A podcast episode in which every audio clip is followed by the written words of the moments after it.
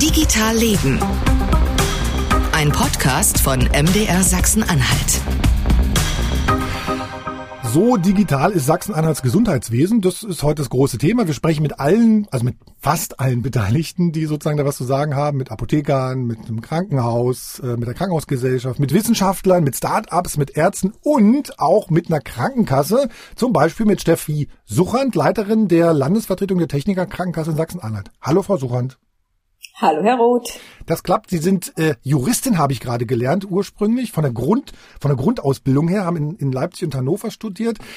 Und ich muss am Anfang, ähm, weil da ja, es gibt ja so ganz vieles, ne? Lassen Sie uns mal wirklich zählen oder sammeln erstmal, welche Digitalvorhaben gibt es eigentlich im Gesundheitswesen. Ne? Also ich komme auf die elektronische Gesundheitskarte, ähm, das E-Rezept und die elektronische Krankschreibung. Was fällt Ihnen noch ein, spontan?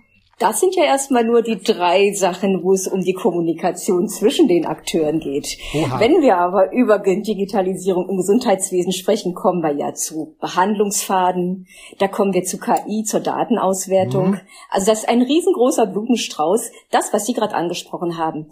Da soll irgendwann mal wirklich was Rundes draus werden, dass eine Kommunikation und die Gesundheitsdaten zwischen Versicherten, Kasse, Leistungserbringer auf einer Plattform läuft und der Versicherte letztendlich die Möglichkeit hat zu entscheiden, wer welche Daten bekommt hm. und mit wem er die Daten teilt.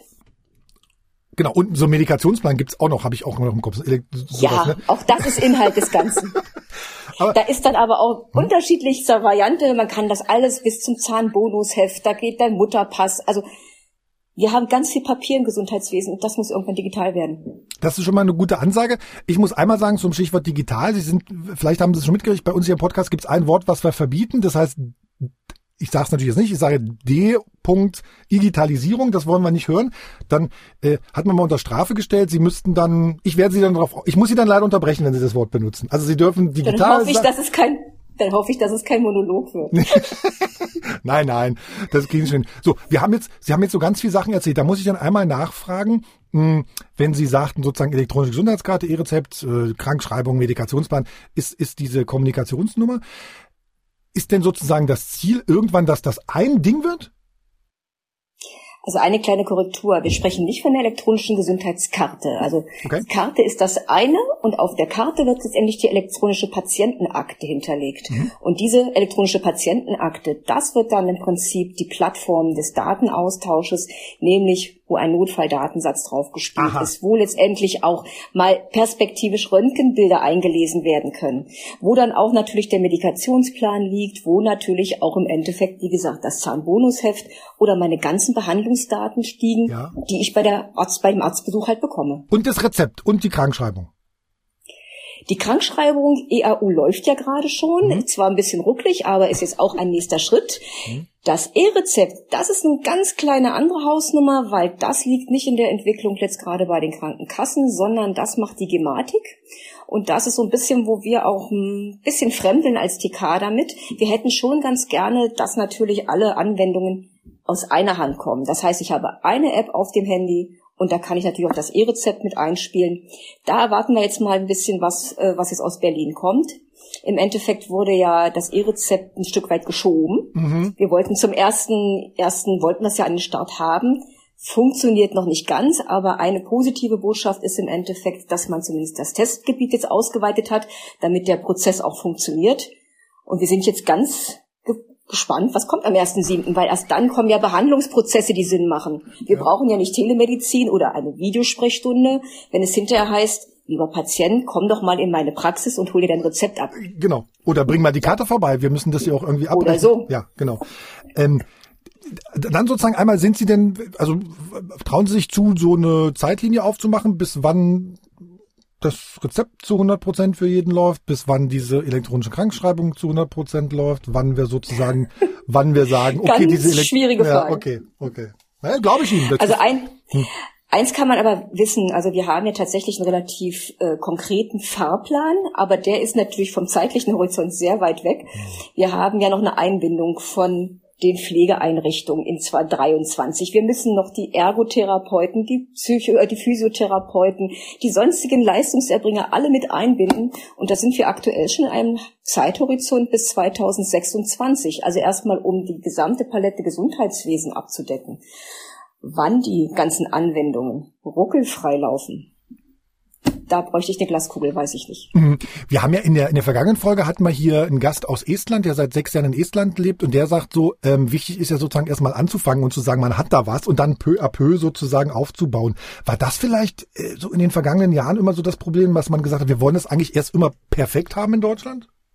Ja, das, das ist eigentlich eine Aussage, die wir komplett teilen. Mhm. Und das ist auch das, was wir versuchen an die Politik heranzutragen. Wir können nicht alles zu 100 Prozent perfekt machen und sagen, und jetzt passt das System und jetzt geht es. Also wir sind schon daran interessiert, auch das auszutesten. Wir sind deswegen ja als DK auch mal in die Vorleistung gegangen. Das, was heute als elektronische Patientenakte unterwegs ist, das war ursprünglich mal unser TK Safe, wie es so schön hieß. Wir haben uns ja dafür stark gemacht, dass die Digitalisierung in den Schwung kommt. Ja, Sie um haben ein Wort gesagt, was, was ich Ihnen verboten hatte. Sie, das tut Sie, mir leid. Sie können jetzt Zukunft sagen. Zukunft. Wir haben es verstanden, ja? Kann, nee, ja, ich, hab ja, also ich habe festgestellt, Frau Suran, Entschuldigung, ich habe ja festgestellt, man braucht das eigentlich gar nicht. Man braucht dieses bekloppte, diese, dieses blöde Substantiv braucht man gar nicht. Wenn man sich anstrengt, haben Sie recht. Deswegen versuche ich das jetzt mal und streng mich mal uns an. an. Genau, genau. Also TK Safe, was Sie sozusagen an den Start gebracht hatten, ja. Also TK Safe haben wir an den Start gebracht und wollten einfach mal zeigen, wie man solche Prozesse auch mit den aktuellen Technologien an den Start bringen kann. Mhm. Und damit war natürlich auch ein Vorreiter da, um zu zeigen, wie läuft sowas? Wie sieht sowas auf dem Handy aus? Also es ist immer schwer, so eine Prozesse zu zeigen, wenn keiner was in die Hand nehmen kann. Und das hat uns natürlich auch bei unseren Versicherten äh, viel Vertrauen dann auch gebracht, um das zu überführen, als jetzt die elektronische Patientenakte eingeführt wurde im letzten Jahr, zu sagen, das ist gar nichts anderes als das, was ihr schon über Jahre kennt. Wenn man natürlich sich die Daten jetzt anschaut, das ist dann ein kleiner Wermutstropfen für die anderen Kassen, muss ich ganz klar sagen. Wir haben ja circa 380.000 ähm, Akten am Start GKV weit. Also Nutzer sozusagen, die, also die diese App schon nutzen, nutzt. genau. Ja. Hm. ja. Von wie viel Versicherten? Von? Naja, ich mache ein anderes Beispiel. Wir haben 250.000 genutzte Akten und wir haben knapp 11.000, äh, 11 Millionen Versicherte. Mhm. Da sehen Sie mal, wo, wo ganz vorne am Anfang stehen wir letztendlich mhm. noch. Aber da muss man halt auch wirklich immer versuchen, etwas Praktisches zu zeigen, damit es Anklang findet und damit einfach die Bereitschaft ist, hier diesen Schritt zu tun. Hat viel, hat viel Arbeit mitgebracht, aber ich glaube, das ist der richtige, richtige Weg. Ich, ich, ich wollte sozusagen jetzt auch gar nicht in Abrede stehen, dass das der falsche Weg ist, aber es ist ja sozusagen, es geht halt so, so voran. Ne? Äh, mal, mal ein praktisches Beispiel aus meiner Erfahrung. Ähm, ich war ein paar Tage krank, äh, konnte die Krankschreibung dann bei meiner Kasse per App hochladen, ne?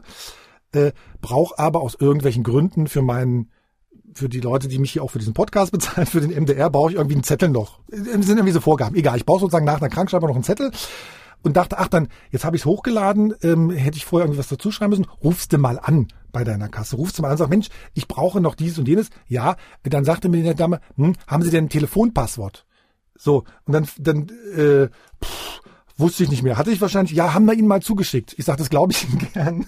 Mir geht's ja eigentlich nur sozusagen, also ich will ja gar, also ich will ja gar nichts von Ihnen. Ich will ja sozusagen, das muss ich ja nur machen für meinen Arbeitgeber. Ne?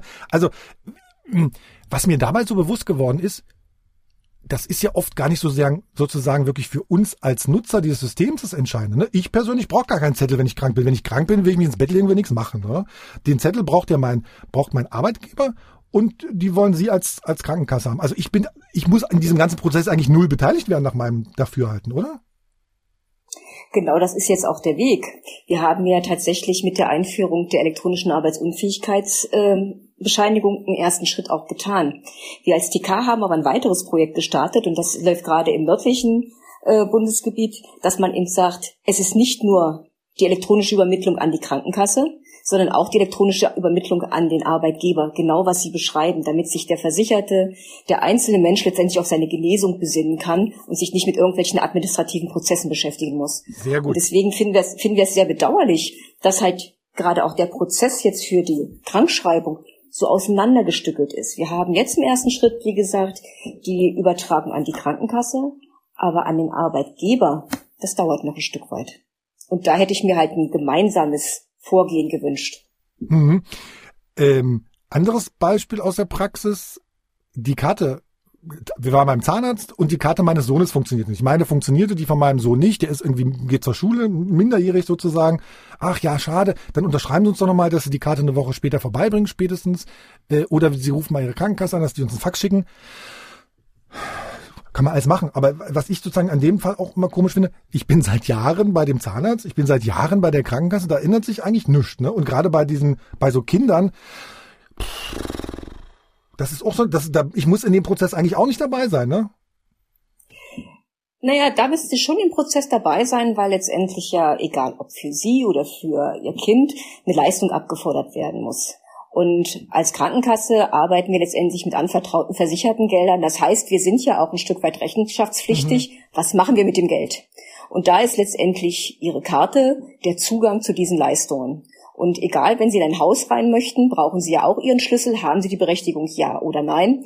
Und die muss halt regelhaft geprüft werden. Nicht umsonst werden ja auch immer die Krankenversicherungskarten auch wieder erneuert und ausgegeben, um gerade diesen Datenabgleich zu haben. Also ganz ohne Zugangscode oder Schlüsselkarte funktioniert es dann in der Welt dann auch nicht. Hm. Die kennen mich seit Jahren. Ich bin seit Jahren beim, also es ging nicht um den Kind, um das Kind. Ne? Das Kind ist ja sozusagen irgendwie immer eigentlich irgendwie versichert. Also außer es gibt so ganz spezielle Fälle. Aber okay, Frau, Frau Surat, wir müssen gleich um über. Das, ja? Aber um das mal ganz kurz zu ergänzen, mhm. die neue Technologie lässt zum Beispiel zu, dass Sie auf Ihrer elektronischen Patientenakte weitere Konten verwalten. Ja, das ja, heißt. Sie könnten auf, Sie könnten ja auf Ihrer Karte dann letztendlich die ihres Sohnes haben und damit haben sie wieder alle Daten, wo sie sich auch dann verifizieren könnten. Also das sind schon Sachen. Ach, so weit ist das schon. Dann könnte ich mein Handy beim Arzt vorzeigen. Das würde reichen. Nee, no. Die, da, so weit sind wir noch nicht. Okay. Aber Sie können erstmal alle Daten verwalten, okay. um zu sagen, wann war ich da, okay. wohin muss ich hin. Und dann brauchen Sie zumindest, sage ich mal, wenn Anträge oder ähnliches gestellt werden, halt nicht mehr eine Karte links, eine Karte rechts, sondern Sie haben es erstmal gebündelt. Okay, verstehe, verstehe, verstehe. Genau. Und genau das, derselbe Schritt ist ja bei diesem Zahnbonushelfer, wo man sagt, Mensch, ich war doch beim Zahnarzt, ihr seht doch das im Salzfall selber, ich musste das ja bezahlen, den Besuch und so. Also das ist dann alles da festgehalten. Ähm, wir, wir wollen mal ein bisschen sozusagen auf ähm, Sachsen-Anhalt schauen. Wir haben jetzt so ganz groß, groß geredet. Ähm, ich lasse Ihnen einfach mal die Freiheit, wenn ich sagen würde, ich werfe Ihnen die Stichworte Sachsen-Anhalt, Digitales und Gesundheit zu und Sie rufen zurück. Wir müssen noch eine ganze Menge machen. Mhm. Sie haben ja vorhin gerade gesagt, äh, bereits 2019 hatte ich ja mal darauf hingewiesen, dass mir nicht so ganz klar ist, wo Sachsen-Anhalt halt in Sachen digitale Prozesse. Das habe ich im Vorgespräch gesagt, das muss ich mal kurz erwähnen. Genau, Sie haben 2019 im August der DPA mal ein äh, Interview gegeben, wo Sie gesagt haben, mir fehlt bei der ganzen Sache der Plan B. Wo wollen wir eigentlich in 20 Jahren stehen? Äh, wir gehen auf eingetretenen Pfaden. Es wird viel zu wenig ausprobiert. Und wenn es um die ganze Vernetzung äh, von allen Akteuren geht, haben Sie gesagt, wir schaffen es nicht, ein Netz zu spinnen. Ne? Nur mal zur Erklärung, den, den Link zu dem Artikel mhm. verlinke ich gerne in den Shownotes. Genau, darum, das haben wir im Vorgespräch besprochen. Genau. Also wir sind noch nicht weiter, offenbar. Und wie gesagt, das war 2019. Ja. Wir haben jetzt aktuell das Jahr 2022. Und wenn man mal ein Stückchen weiter guckt, wie oder mit welchen Forderungen ich auch hier in die politischen Gespräche gehe, da hat sich nicht wirklich was geändert. Also nach wie vor, was ich hier extrem vermisse, ist letztendlich eine verbindliche Digitalstrategie für das Gesundheitswesen. Und Digitalstrategie deshalb, weil wir gerade ganz, ganz viele Akteure auch im Land sind, die miteinander sprechen müssen. Wenn man mal ganz kurz skizziert, wer an der Versorgung teilhat, schon alleine ministeriell, da bin ich im Endeffekt beim Gesundheitsministerium, mhm. dann bin ich beim Wissenschaftsministerium, weil die Hochschulen dort angesiedelt mhm. sind. Ich habe das Innenministerium, wo der Rettungsdienst angesiedelt ist. Und ich habe natürlich im Endeffekt auch das Digitalisierungsministerium, was ein Stück weit Infrastruktur, Breitbandausbau und ja. ähnliches verantwortet. Das heißt, ich muss mich ja mit mehreren Akteuren erstmal an den Tisch setzen, um zu sagen, was möchte ich der Bevölkerung in den nächsten Jahren an die Hand geben, wie soll es da vorangehen. Und es funktioniert nicht, wenn ich mit dem einen oder dem anderen spreche, sondern man muss gemeinschaftlich schauen, wo man hin will. Hinzu kommt natürlich, wir haben viele Regelungen halt auf Bundesebene. Da kann und muss sich das Land auch gar nicht drum kümmern. Aber bei der Facette, die wir haben, wie zum Beispiel, wenn ich in den Krankenhausbereich schaue, hier kann man interoperable Schnittstellen gemeinsam definieren auch die Verpflichtung mit eingehen, dass die halt mit der gleichen Schnittstelle oder mit den gleichen Definitionen mit dem Rettungsdienst kommunizieren. Das kann das Land das bestimmen. Ja Das kann die das Land bestimmen. genau, ja, genau. Mhm. So, da kann man ja auch letztendlich sagen, wie soll die Qualität äh, bei einem Krankenhaus aussehen. Da könnte man das zum Beispiel in die Leistungsqualitätsvereinbarung auch mit einbringen, dass notwendigerweise halt bestimmte Schnittstellen zu definieren sind, Mhm. dass eine Kommunikation reibungslos verläuft. Ja. Also da gibt es ja Möglichkeiten, dass man es schon mal auf Landesebene. Das hinzu kommt die Kommunikation der Ärzteschaft. Ja. Das ist dann schon, das ist dann auch natürlich der richtige und richtige Schritt, aber da ist natürlich sehr viel auch von Bundesebene vorgegeben. Mhm, mhm. Genau, also man hat sozusagen als, als Landesregierung in bestimmten Bereichen kann man was machen, in anderen Bereichen muss man nur was umsetzen oder sich irgendwie an den Gesprächen be be beteiligen. Ne? Ähm, wenn wir sozusagen nochmal weiter jetzt aus Ihrer Sicht auf Sachsen-Anhalt gucken, es gibt sicherlich das eine oder andere Projekt oder die eine oder andere Idee, die im Land geboren ist, wo Sie sagen, ey, super toll, finden wir, finden wir fantastisch. Vielleicht gibt es auch ein Projekt, wo Sie sagen, ja, war ein guter Versuch, aber haben wir was daraus gelernt. Können Sie da so ein paar ähm, Beispiele nennen, wo Sie sagen, das fand ich spannend? Also was ich hochspannend finde, dass sich bei uns in den unterschiedlichsten Regionen äh, die Menschen damit beschäftigen, gerade im Bereich der Pflege, dort digital was an die Stadt zu bringen. Also wir haben zum Beispiel in der Hochschule Harz, da wird so ein äh, Reallabor aufgebaut, dass man mal schaut, wie kann man Sturzprophylaxe für die Senioren vorbereiten. Oder wir haben auch gerade im südlichen Bereich in Halle ähnlich das äh, strukturiert. Da gibt's ja die TDG. Genau, mit dem Carsten Schwarz haben wir gesprochen, genau. So, also auch ganz hochspannend, was sie gerade in Sachen Pflege dort machen. Äh, parallel auch sagen, Ingenieurwissenschaften beschäftigen sich auch in, in Sachsen-Anhalt damit, wie man letztendlich Produkte kreieren kann, um das Leben der Senioren leichter zu machen, aber eben auch ein sicheres Leben auch zu haben. Und wenn es nur so ist, dass es visuell klar ist, das Wasser ist jetzt heiß, was da aus dem Hahn kommt, und es ist blau äh, oder Okay. kalt, wenn es blau ist. Ja. Also solche Sachen haben wir ganz viel in Sachsen-Anhalt, die aber leider nicht zusammentreffen. Jeder hat so seinen Leuchtturm, aber mal gemeinsam zu wissen, wo wollen wir hin, was wollen wir an den Start bringen, da fehlt aus meiner Sicht der Austausch, aber vorgelagert, es fehlt die Transparenz, was eigentlich an guten Sachen im Land auch am Start ist. Hm. Den Eindruck hatte ich im Gespräch mit dem Carsten Schwarz nämlich auch, dass er, dass, dass, dass ich sozusagen das Gefühl hatte, die, es gibt ganz viele tolle, tolle Ideen und tolle, tolle Projekte und auch Menschen, die sich daran beteiligen, aber sozusagen der Austausch, dass man auch mal sagt, ey, ich habe hier was, das ist nun mal so eine Idee, aber vielleicht finden wir was, was wir da zusammen machen können. Ähm, da hält man sich vielleicht zurück, weil man Angst hat, dass jemand die Idee klaut oder was, keine Ahnung. Ähm, aber gibt's denn, das, das, das muss ich Sie als Experte jetzt mal fragen, gibt's denn so ein, es gibt gar keine Plattform, wo man sich austauscht oder wie oder was? Nein. Das ist das Problem. Wir haben keine Plattform, wo man sich austauscht. Es gab schon vers- verschiedene Gesprächsrunden. Da hat man mal versucht, auch die einzelnen tollen Projekte gegenüber anderen bekannt zu machen. Aber dass daraus eine Austauschplattform entstanden ist, man muss ja gar nicht mit den einzelnen Entwicklungsständen da in die Diskussion gehen. Klar. Aber spätestens, wenn man, wenn man fertig ist oder sagt, ich habe einen bestimmten Entwicklungsgrad erreicht, dann sollte zumindest allen klar sein, das ist ja auch wichtig, darüber zu sprechen, was Sachsen-Anhalt leisten kann und was auch für die Versorgung wichtig ist. Und wir könnten ja als Land durchaus so ein bisschen Laborcharakter haben. Wir haben nun mal eine überalterte Gesellschaft, sodass gerade im Bereich der Pflege ganz viele Chancen und Potenziale in unserem Land schlummern, was wir einfach mehr nutzen müssten. Ist denn, gerade wenn Sie Pflege ansprechen, das habe ich Carsten Schwarz auch gefragt, ist denn eigentlich die Technologie oder sind denn Technologien nicht eigentlich der Strohhalm, an den wir uns da klammern müssen, weil sozusagen Fachkräftemangel äh, da ist und so und wir irgendwie ja zusehen müssen, wie wir diese, diese, der Carsten Schwarz hat gesagt, diese, diese, diese Welle, diese große Welle an alten Menschen sozusagen, äh, wie wir derer Herr werden können. Ja, da sehen wir eine ganz große Chance, das zu nutzen. Gerade wenn wir jetzt in die Fläche gucken, gucken wir uns mal die Altmark an. Wir haben ja letztendlich nicht nur eine überalterte Bevölkerung, sondern logischerweise auch die Fachkräfte sind auch älter. Das heißt, ich muss Möglichkeiten finden, hier was zu ergänzen, was zu unterstützen. Ich bin kein Freund davon zu sagen, wir machen eine digitale Pflege, weil da kriegen die meisten Menschen Angst und sagen, ich werde von einem Roboter gepflegt. So ist es ja nicht. Aber wenn wir über ähm, neue Prozesse letztendlich auch gestalten können, dass die Pflegekraft körperlich entlastet wird, dass Ja. vielleicht wirklich ein Assistenzsystem dabei ist. Oder es wird in, auch in der Administration eine Entlastung geben, dass man äh, versucht, die Dokumentation einfach besser oder schon virtuell zu machen. Ja? Dann haben wir schon viel geschafft und dann kann die Ressource, die vorhanden ist, auch für die Pflege am Menschen auch eingesetzt werden und halt nicht für administrative Dinge, Dokumentation und wie gesagt, nach ein paar Jahren hat man vielleicht keine Lust mehr auf die Arbeit, nicht weil sie einem nicht mehr Spaß macht, sondern weil man einfach mental und auch körperlich so sehr beansprucht wurde, dass man vielleicht auch diesen Job nicht mehr auf Dauer machen kann. Trauen Sie sich zu, ähm, eine Priorität zu setzen? Also was müsste eigentlich als erstes passieren? Was zuerst passieren müsste, ist letztendlich die Bedarfe festzustellen. Und das kann man nur auf der Grundlage aus meiner Sicht, dass man halt mit den Betroffenen spricht, wo klemmt's denn? Was braucht ihr zuerst?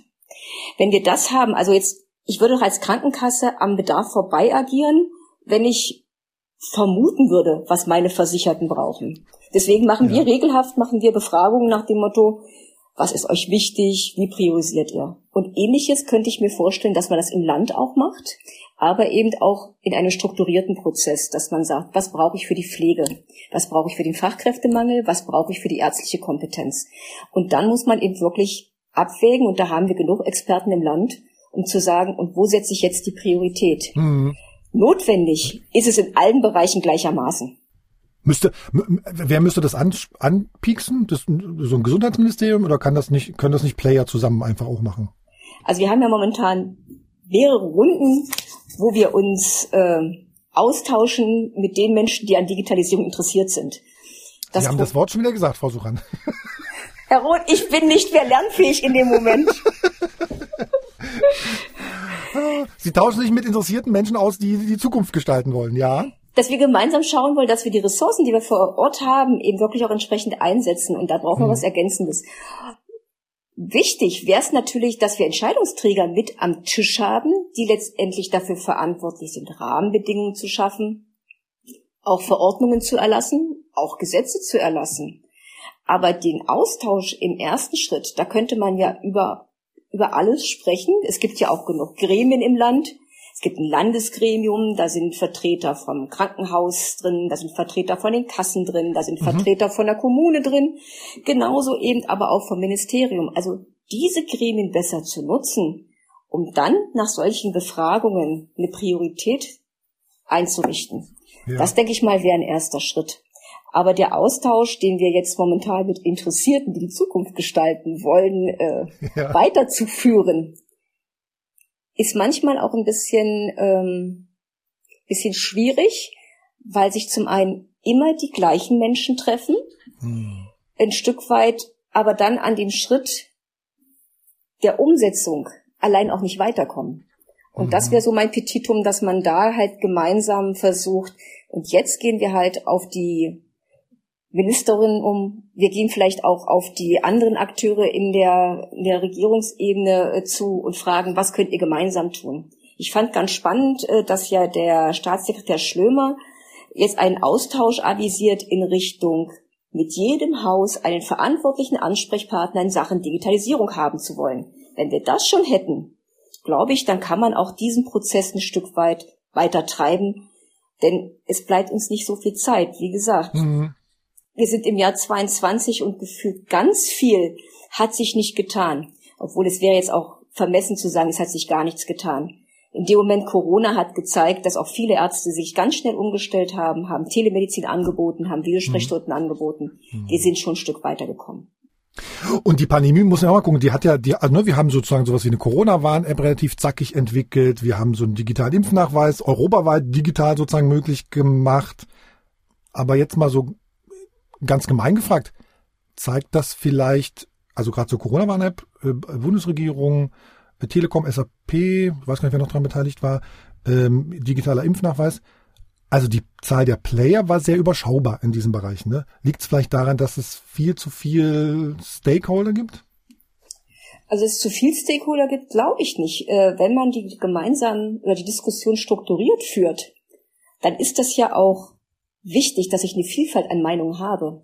Und gerade zu diesem Thema, das Wort spreche ich jetzt gerade nicht aus, brauche ich eben die Expertise von Wissenschaft, von denjenigen, die in der Praxis arbeiten, von denen, die es administrieren oder von denen, die auch die gesetzlichen Regelungen äh, schaffen. Also da müssen sich viele an diesem ganzen Diskurs beteiligen, weil ja auch dieses Thema was mit der Gesellschaft macht. Da muss also auch ein großer Diskussionsprozess gesellschaftlich akzeptiert sein. Ich kann ja den Menschen nicht irgendwas überhelfen, auch in dem besten Wollen, dass es hilft. Da muss ich einfach auch die Rücksicht nehmen und wie gesagt fragen, was sind die Bedarfe und wo wird es tatsächlich besser. Und auf der anderen Seite glaube ich sogar, so sogar viel stärker sind Menschen ähm, mittlerweile auch schon weiter als die ganzen Verwaltungsbranche, als sozusagen auch vielleicht politische Entscheidungsträger. Ich glaube sozusagen in unserem privaten Alltag sind wir mit diesen ganzen Geräten, die wir haben, also technologisch und in dem, was wir von diesen Geräten erwarten, sind wir schon viel weiter als in manchen Bereichen, auf die wir dann treffen und feststellen, mal, wieso ist denn das hier so kompliziert? Warum ist denn, warum brauche ich hier noch eine Karte? Warum brauche ich da noch eine Karte? Warum muss ich mich hier nochmal ausweisen? Also ich glaube sozusagen, dass die Menschen eigentlich danach also eigentlich glaube ich sogar, die Menschen lechzen sozusagen danach, dass es an bestimmten Bereichen digital deutlich fortschrittlicher, deutlich fortschrittlicher wird. Ich würde Sie einmal genau auf Ihre persönliche Sicht da äh, befragen, wenn Sie, wenn Sie beim Arzt sind oder wenn Sie im Krankenhaus sind oder wenn Sie sozusagen, also als Privatperson sozusagen, mhm. ganz, ganz, ganz persönlich sozusagen. Ich gehe mal davon aus, mit Ihrer Krankenkasse haben Sie keine Probleme, das sollte funktionieren. Ja. äh, aber sozusagen, wenn Sie den Arzt, wenn Sie beim Arzt sind oder bei der Apotheke sind, in welches Jahrhundert fühlen Sie sich da vielleicht manchmal zurückversetzt? Also ich bleibe schon letztendlich im 21. Jahrhundert da schon, weil man einfach sieht, die rasante Entwicklung, äh, muss man ja einfach auch sehen, ist für viele Menschen auch neu. Was ich aber nach wie vor nicht nachvollziehen kann und mir wünschen würde als Privatperson. Und äh, auch wenn man bei der Krankenkasse arbeitet, äh, muss man ja zu dem einen oder anderen Doktor auch mal gehen.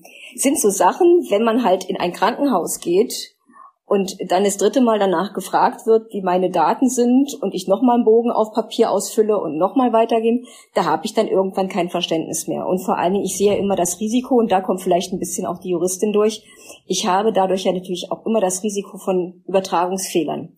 Wenn ich hier keine Medienbrüche mehr habe, sondern ich habe das einmal eingelesen, sicherlich, auch da kann Fehler passieren, aber wenn ich so weit wie möglich Medienbrüche verhindere, kann das in mhm. der Qualität der Versorgung einen ganz, ganz weiten Schritt nach vorne bringen. Und zum Zweiten eben auch die Menschen, dass die sich auf ihre Krankheit in dem Moment tatsächlich und ihre Genesung fokussieren können und nicht auf Administration. Also da würde ich mir wünschen, dass es da viel, viel schneller geht, weil es technisch geht. Ich werfe mal noch ein Wort in die Diskussion, weil ähm, das wird immer angeführt, um zu sagen, na, wir kommen da gar nicht voran weil nämlich der Datenschutz irgendwie viel zu viel von uns verlangt. Der Datenschutz würde allem im Weg stehen. Ähm, wie ist Ihr Eindruck? Zum einen im Gesundheitssystem, wir haben hochsensible Daten. Das kann man nicht mit allen äh, oder anderen Bereichen aus der Gesellschaft vergleichen. Und dennoch haben wir auch hier die Diskussion, man kann es nicht hundertprozentig klären. Was für uns wichtig ist, das war ja auch bei, was ich vorhin erwähnte, mit unserem TK Safe, wir unter wir probieren Stresstests aus. Kann man da irgendwas machen? Kann man da nichts machen? Also man macht ja schon alles Mögliche, zumal wir als Körperschaften auch einer bestimmten Regelung unterworfen sind, wo natürlich der Datenschutz sehr, sehr hoch beigemessen ist. Wenn aber es dazu führt, dass ich verschiedene Angebote einfach nicht unterbreiten kann, dann muss man natürlich sich fragen, ob da der Datenschutz zu weit geht. Man muss natürlich immer wieder avisieren, auch die Datenschutzregelung zu überprüfen. Brauche ich das für diese Anwendung? Aber da bin ich bei der 100%-Lösung. Wenn ich alles so konform machen will, dass es hundertprozentig datenschutzgerecht ist, muss ich mich auch fragen lassen, ob ich damit Innovationen im System verhindere. Haben Sie ein Beispiel, wo, wo der Datenschutz sozusagen was verhindert hat? Weil, weil der, der Bundesdatenschutzbeauftragte, der sagte immer, ähm, äh, also der Datenschutz hat nicht eine, nicht eine Lösung sozusagen in, in, bezogen auf die Pandemie, äh, nicht eine digitale Lösung verhindert. Also mein Eindruck bei dem Datenschutz ist ja immer, man bezieht die im Zweifelsfall viel zu spät ein, ne? der Datenschutz ist eigentlich immer mit involviert, wenn es um die Daten geht. Also wir dürfen ja letztendlich auch keine ähm, Datennutzung machen, wenn die nicht zweckgebunden ist. Und da spielt tatsächlich, ich kann kein direktes Produkt nennen, aber wo man, wo es mhm. vielleicht plastisch wird, wenn wir zum Beispiel, wir haben so viele Daten im System, ja. Und ich darf als Krankenkasse aber zum Beispiel auch keine Daten nutzen, um vielleicht Präventionsangebote oder ähnliches machen, wenn ich nicht eine Freigabe vertraglicher Art, gesetzlicher Art oder ähnliches habe. Das heißt, wenn also ich so nach dem Motto, Sie sind schon seit fünf Jahren zu dick, bitte kümmern Sie sich mal drum. Das weiß ich als Kasse gar nicht. Hm, okay. Ja, aber selbst wenn ich das wissen würde, darf ich das nicht verwenden, mhm. Was zum einen, sage ich jetzt mal, äh, auch nicht per se erfolgen muss, sondern der Versicherte soll ja mich fragen als Kasse, wie kannst du mich unterstützen? Und da könnte ich nicht mal unterstützen, weil ich diese Daten, wenn ich sie denn hätte, auch nicht auswerten kann. Das ist ja jetzt mhm. zum Glück ein gutes Thema auf der Bundesebene, jetzt auch im Koalitionsvertrag Bund, dass man sagt, okay, für die Forschung kann ich zumindest die vorhandenen Daten auch entsprechend nutzen, wenn es denn in der Form auch kommt. Was mich da ein bisschen befremdet, dass ich als Kasse gar nicht mit berücksichtigt bin. Ich habe Daten, ich bin für die Versorgung zuständig und darf letztendlich diese Daten trotzdem nicht nutzen, um Präventionsangebote zu erstellen? Da ist hm. schon der Warten Punkt. Sie mal, was, über was für Daten reden wir denn? Reden, was, was wären das denn für Daten? Dass ich einmal nur, nur verstanden habe. Was, was, was für Daten haben Sie denn, die die Forschung sozusagen interessieren könnte? Ja, wir haben ja zum Beispiel äh, Indikationen, die durch Abrechnungen erfolgen. Also wenn uns, wenn jemand im Krankenhaus ist, bekomme ich ja als Kasse letztendlich auch die Abrechnung und stelle fest, mhm. welche welche Indikation dahinter steht. So. Also was der hatte, was er für eine was, Krankheit was hatte, hatte, oder was sie genau, ja, genau. So. Und wenn ich das letztendlich anonymisiere oder pseudonymisiere, okay. dann weiß ich letztendlich von fünf Menschen, die halt mit dieser Krankheit ähm, im Krankenhaus sind, haben vier vielleicht die und die Nebenwirkung. Das kann ich ah. jetzt gar nicht in irgendeiner Form analysieren, weil es dafür keine rechtliche Grundlage gibt. Und das würde uns ja zum Beispiel auch in Sachen der Pandemie, hätte uns das vielleicht ein Stück weit auch bei der bei der Impfung auch geholfen, dass man eben sagen kann, ich habe hier Gesundheitsdaten, ich kann das zusammenspielen mit entsprechenden Nebenwirkungen. Da waren uns andere Länder letztendlich ein Stück weit voraus. Wenn man mal auf die Studien schaut, die waren weitestgehend aus Israel oder auch aus, äh, den, aus England. Hm, weil die sozusagen auch schon sich eher auf diesen digitalen Weg äh, begeben haben wahrscheinlich, ne? Hm. Die haben zumindest einen anderen Umgang mit, der, mit dem digitalen Weg genommen und haben auch einen anderen Zugang auch zu den Gesundheitsdaten. Also da müssen wir letztendlich nochmal richtig ran, dass wir mit mhm. unseren Daten für unsere Bevölkerung auch noch mehr gute Angebote machen können. Also äh, genau, ich glaube, mein Eindruck ist auch immer eher so sozusagen irgendwie, äh, also es ist eigentlich möglich. Man muss im Zweifelsfall, wenn man sagt, man will das sehr datenschutzkonform machen, muss man im Zweifelsfall noch mal mehr Gehirn anstrengen als als irgendwie ohne. Ne? Das ist also bei der Corona-Warn-App hat es ja auch funktioniert, weil der, weil die Funktionalität da halt so war, man wird halt gewarnt und da muss keiner muss keiner sozusagen irgendwelche Daten äh, auswerten, sondern es kommt dann direkt aufs, aufs Telefon. Das fand ich ganz interessant. Ähm, Versuch ich würde langsam zum Schluss kommen und mal so und so vielleicht können wir gemeinsam mal überlegen, wie sähe denn der perfekte äh, der perfekte Arztbesuch der Zukunft aus in zehn Jahren oder so.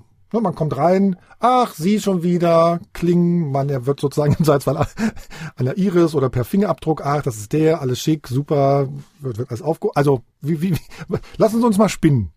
Also für mich perfekt wäre ja der Form, wenn ich morgens aufwache und mich krank fühle, mhm. dass ich gar nicht erst den Weg in die Praxis nehmen muss, sondern dass ich tatsächlich dann vielleicht auch den Weg bis zu meinem Computer, zu meinem Smartphone schaffe und kann dort erstmal einen Arzt erreichen. Und der Arzt kann schon eine erste Anamnese vornehmen und kann sagen, bleib zu Hause, ich schreibe dir ein Medikament auf, das kommt nachher mit der Drohne an deine Tür. Sehr gut, und wenn es dir nicht besser geht, dann meldest du dich morgen wieder. Parallel weiß dein Arbeitgeber schon Bescheid, deine Krankenkasse auch. Oder er sagt mir, hm, das ist doch ein bisschen kritischer. Bitte komm zu mir in die Praxis, dass wir weiteres dann einleiten. Und wenn ich in der Praxis bin, dann bin ich natürlich auch bei dem Punkt, dann sollte es nicht mit dreimal irgendwas noch ausfüllen sein, sondern das sollte alles schon dann in meiner Patienten, auf meiner elektronischen Gesundheitskarte sein, inklusive Patientenakte, wo vielleicht dann auch schon mal meine Laborwerte der letzten Jahre mit gut gespeichert sind, dass man feststellt, ach, das ist ein normaler Wert, das hat jetzt damit nichts zu tun. Und das wäre für mich schon ein guter Weg. So, da kann ich sogar super mitgehen, finde ich eine schöne Idee. Da müssen wir jetzt nochmal rausfinden, wen müssen wir da umschiffen, um da hinzukommen? Wen oder was müssen wir sozusagen umschiffen, um da hinzukommen? Also wo, wo, wo liegen denn da die Stolpersteine? Das ist eine ganze Straße. naja, ich, ich will gar nicht sagen, dass sich da die Player im Zweifelsfall die Verantwortung oder, oder sozusagen die Schuld zuschieben, dass es da nicht vorangeht, aber warum ist es denn so zäh? Also weil das ist doch, das ist doch, das ist doch eine klare Vision, das ist doch total nachvollziehbar, total super. Wir haben es einfacher, wenn wir krank sind. Wunderbar. Also zum einen, wir haben ja nach wie vor unterschiedliche Sektoren in der Versorgung, wie es so schön heißt. Ich habe die ambulante Versorgung, ich habe die stationäre Versorgung, ich habe die Pflege, ich habe die Reha, ich habe die sonstigen Leistungserbringer. Das ist erstmal Punkt eins. Die müssen wir durchlässiger machen. Die müssen miteinander kommunizieren und jeder muss auch das Gleiche verstehen, wenn der andere was sagt. Also auch in der Kommunikation sind wir erst im Übersetzen. Das kann man sich gar nicht vorstellen im Jahr 2022, aber es ist so. Punkt zwei, wir sind jetzt auf einem guten Weg dahin, dass erstmal einheitliche Schnittstellen da sind, dass man auch gemeinsam die Innovation nutzen kann. Hinzu kommt aber, und das ist, glaube ich, die große Herausforderung, das muss alles neben dem Tagesgeschäft bei den Akteuren vor Ort erfolgen. Und das ist eine große Herausforderung. Und dann gucken wir mal nach Sachsen-Anhalt noch hinzu. Jetzt setzt der Arzt die Voraussetzungen, die von Bundesebene sind, auch um. Kriegt aber trotzdem kein entsprechendes EKG durch die Leitung, weil der Breitbandausbau im Land nicht entsprechend da ist. So, das heißt, egal wo ich anfange, ich muss gucken, dass der Mehrwert sowohl beim Patienten, aber auch bei den Leistungserbringern, bei den Ärzten, bei den Krankenhäusern entsteht. Denn warum nutzen denn alle im Bereich des Bankwesens ihre App? Weil sie sich nicht mehr irgendwo anstellen müssen, weil sie abends vom Sofa was machen können. Wenn sich aber da abzeichnet, die neuen Prozesse kosten mich Zeit und funktionieren im Ergebnis nicht so, wie sie sollen, dann ist es schwer, alle mitzunehmen. Mhm. Und deswegen ist es halt so zäh, deswegen sage ich, es ist nicht der eine Stolperstein, es ist das Miteinander. Und da müssen wir für Sachsen-Anhalt wirklich Punkt eins habe ich schon Fusseln, glaube ich, am Mund, Breitbandausbau, Breitbandausbau. Aber wenn wir da ein schnelles und ein leistungsfähiges Internet haben, haben wir, haben wir wirklich einen richtig guten Start schon hingelegt. Und dann haben auch alle Kassen, inklusive uns, wir haben so viele Autos auch schon gebaut in, in Anwendungen, die man dann fahren lassen kann. Mein Klassiker ist immer, wir arbeiten mit der Kasseler Stottertherapie zusammen. Nun stellen Sie sich bitte mal vor, Sie haben dort einen Videocall mit dem Therapeuten, der Sie darin schulen soll, ihre Hemmnisse in der Formulierung von Worten zu unterrichten. Wenn dann dreimal das Bild einfriert, dann wissen Sie, wie die Frustrationsstufe sowohl beim Patienten ist, ja. als auch bei dem Therapeuten. Und damit machen wir natürlich eine ganze Menge kaputt in der Akzeptanz. Und man weiß sozusagen nicht, wo kommt das Problem her. Ist es ein technisches Problem oder ist es jetzt tatsächlich beim Patienten, der sozusagen die, die Herausforderung hat? Äh, ich habe einen Gedanken noch gehabt, den ich auch beim Carsten Schwarz gerade hatte. Da würde ich die auch einmal kurz dazu ähm, anpieksen noch, weil Sie sagten gerade, die Ärzte müssen sich darauf einstellen oder die, die Beteiligten, die Leistungserbringer müssen dann sozusagen das technische Know-how auch mitbringen. Fehlt da vielleicht tatsächlich einfach auch nochmal ein ein anderer Beruf oder ein anderes Berufsbild, so ähnlich als, als Parallele jetzt an den Schulen, ne? wo man sagt, naja klar, wir können da natürlich irgendwie äh, Geräte hinstellen, aber wer wartet die denn? Wer, wer, wer administriert die denn? Wer kümmert sich denn darum, dass es auch wirklich läuft? Also fehlt sozusagen in, in, in Arztpraxen, in Krankenhäusern, fehlt da eigentlich eine, sowas wie eine, wie, wie, wie eine viel bessere IT-Ausstattung. Also ich, der allgemeine, der niedergelassene Arzt in, weiß nicht, Salzwedel oder so, ne? Der muss im Zweifelsfall bei einer Hotline anrufen, um da irgendwas äh, an Start zu kriegen. Ne? Das also das, das müssen Sie, denke ich mal, die Ärzte auch selber fragen, ja. inwiefern sie das äh, auch tatsächlich selber machen oder nicht. Also tatsächlich ist es ja in den meisten Praxen so, dass der Praxisinhaber auch diesen Job übernimmt. Ich sage, die Krankenhäuser, die haben meistens äh, IT-Abteilungen, aber unsere große Sorge gilt zum Beispiel der Einbindung, was ich eingangs sagte, mit, was ist mit dem, mit dem Physiotherapeuten, was mhm. ist mit den Ergotherapeuten? Genau. Ja. Also die sind letztendlich das schwächste Glied und das ist auch so ein Punkt, wo wir der Ansicht sind, da könnte das Land auch durchaus unterstützen, ob es technisch, ob es finanziell ist, denn es ist ja schon eine Herausforderung, auch die ganzen Konnektoren auch entsprechend zu installieren. Also da muss man tatsächlich ran, ähm, ob man ein zusätzliches Berufsbild braucht oder sich Unterstützung von denen, die am Markt befindlich sind, das muss man sicherlich sehen. Aber das ist eine Herausforderung äh, für die Klein- und Kleinstunternehmer, und das sind ja tatsächlich auch die Physiotherapeuten oder die Ergotherapeuten, da muss man sich überlegen, wie man das leistet. Und ich glaube, die können es nicht alleine. Wie viel Technik muss denn so ein Arzt jetzt schon so, so haben? Das, das schreibe ich mir mal auf, weil das, ich habe nämlich neulich irgendwo gelesen, sieben Geräte oder so von verschiedener Art. Das schreibe ich mir also, auf für die Ärzte. Es ist wirklich eine technische Herausforderung, ja, hm. gar keine Frage. Ähm, und dennoch ist es ja um das ein bisschen auch einzuschränken. Auch jedes andere mittelständische Unternehmen muss sich ja letztendlich mit der Systematik auseinandersetzen.